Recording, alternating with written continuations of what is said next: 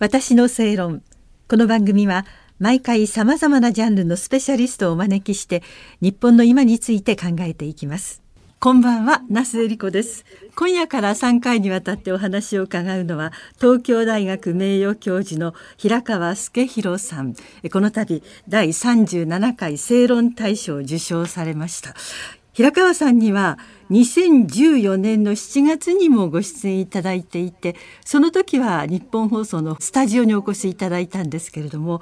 今回はまあこういう状態でもありますので、えー、ご自宅とスタジオをリモートでつないでとのいうことになります、えー、平川さんどうぞよろしくお願いいたします。こちらこそどうぞ。こういう形でのあのご出演というのは珍しいですか？あ珍しいです。あのコロナでなかなかお出かけになれなかったりとかいうこともあったと思うんですけれどもどうなさってました？その間。いやうちであのパソコンに向かって仕事してる分には何でもないし、うん、散歩に出る分には何でもなかったですよ。ああそうですか。あの本題に入る前に簡単にプロフィールをご紹介させていただきますね。お生まれが東京で1931年昭和6年ですから今90歳でいらして今年7月に91歳のお誕生日を迎えられるということで東京大学教養学部の教授を務められて1992年平成4年に定年退官されました。ダンテ新曲の翻訳で川出文化賞受賞その他小泉八雲でサントリー学芸賞ラフカ・ディオハーンで和辻哲郎文化賞など数々賞も受賞していらっしゃいますし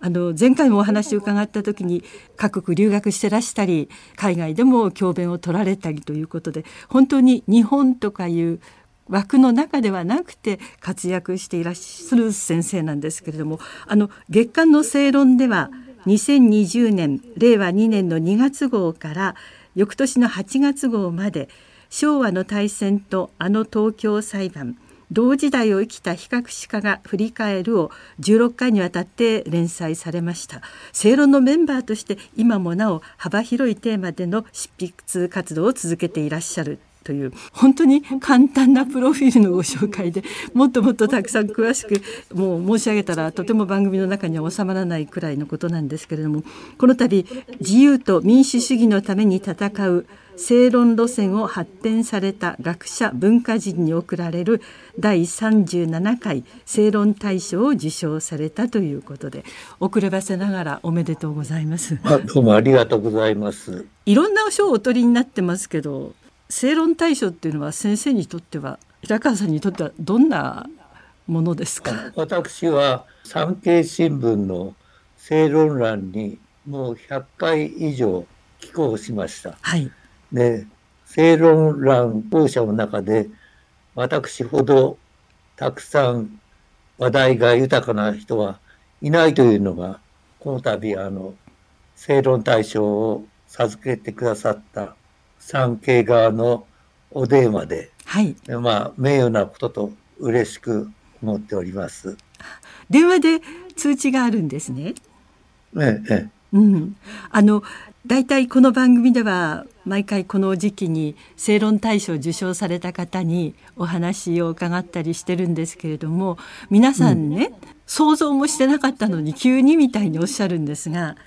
平川さんはいかがでした？遠慮でそう言ってんじゃないんですか？で私はね、ええ、正論欄に一番多く寄稿したしもう2014年には日本の正論という題で正論を集めて川出書房からあの本にしてる人間ですから、はい、それからあの比較文化史の裏付けのある時事評論で平川が正論大賞をいただいたのは当たり前と思われるかもしれませんが、ん。しかし那須さん、はい、自分で自分が書いたものを正論などという人間は怪しいとお考えになりませんか？怪しいね。ね。一番多く寄稿した人間だから、うん、一番怪しいのかもしれませんですよ。で 私はね、はい、中学生の頃から平川は科学的な嘘をつくと急流に言われてで大体自分の新聞でね、うん、コラムのことを天の声などという大新聞は一番怪しいんじゃございませんか？で、あの、そしてね、事実、今まで正論大賞をいただいた方の中には、怪しい方もいらっしゃいますよ。皆さん方の評価の基準が必ずしも信用できないのかもしれませんと私は思っております。ああ、回を重ねればそれはそれなりにいろいろとっていうことですか。普通なんか受賞者の方ってあんまりそういうことをおっしゃらないですね。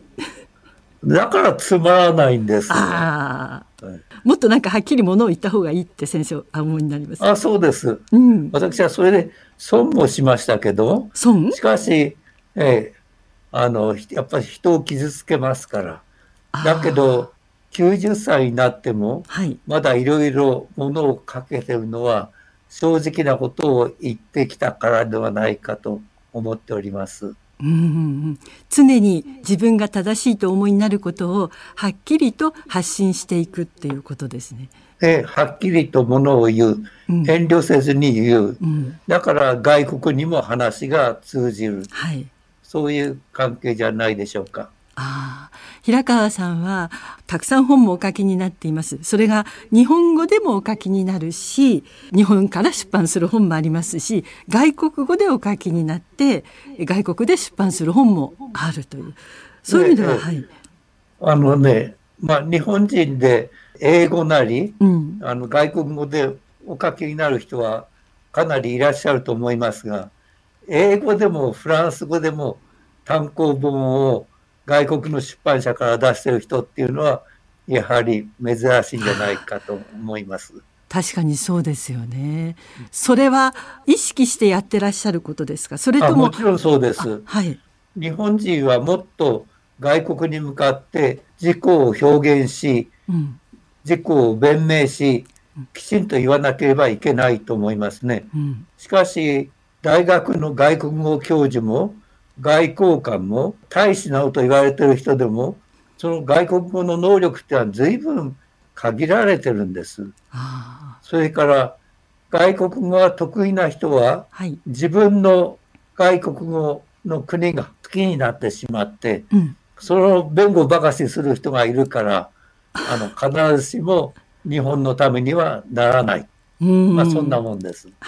平川さんの心情は森鴎外のこちらの言葉だというふうに伺っております卑しくも自己を偉大にしようとする限りは他の偉大をいるるにやぶさかなるはずがない